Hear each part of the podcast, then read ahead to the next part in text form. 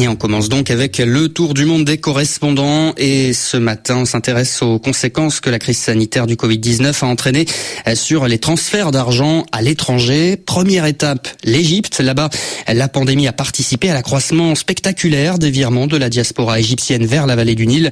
L'année fiscale 2020-2021 a enregistré une augmentation de plus de 13% par rapport à l'année précédente. Au Caire, Alexandre Bouchanti. Ce n'est pas moins de 28 milliards et demi de dollars que les Égyptiens ont viré vers le pays. 3 milliards et demi de plus que l'année précédente. Cela fait des virements des Égyptiens la première source de devises étrangères du pays.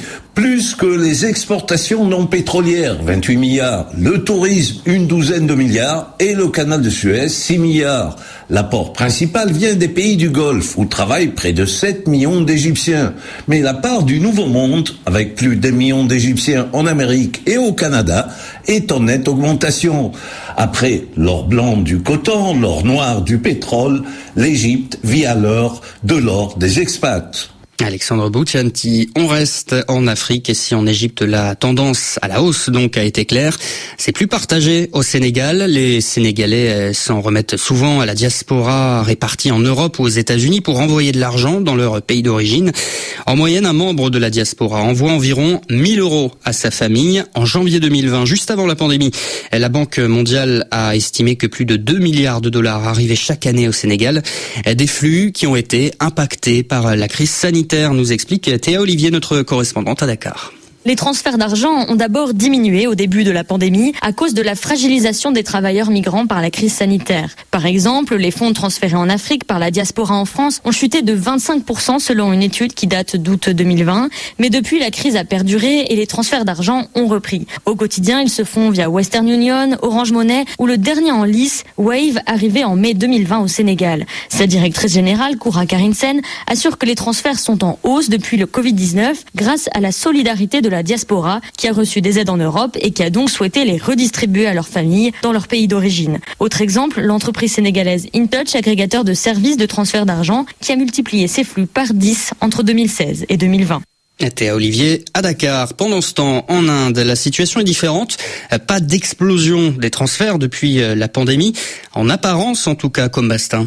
Effectivement, selon la Banque mondiale, l'Inde a reçu 71 milliards d'euros de transferts en 2020.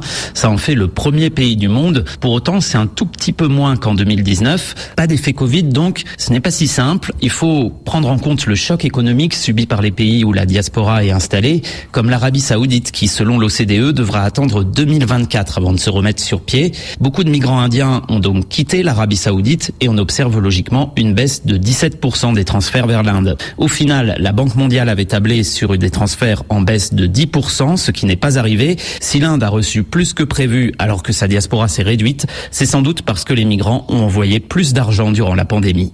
Et dernière étape de ce tour du monde des correspondants direction le deuxième pays au monde en termes de provenance de ces transferts d'argent, juste derrière les États-Unis, la Fédération des Émirats Arabes Unis, où près de 90% de la population est étrangère. 43 milliards de dollars ont été expédiés en 2020 vers les pays d'origine de ces expatriés. L'Inde, le Pakistan, encore les Philippines sont notamment en tête des pays destinataires. Mais comme vous allez nous l'expliquer, Nicolas Kérodren, envoyer de l'argent est parfois un casse-tête hein, pour les travailleurs migrants de ce richissime pays de la péninsule arabique.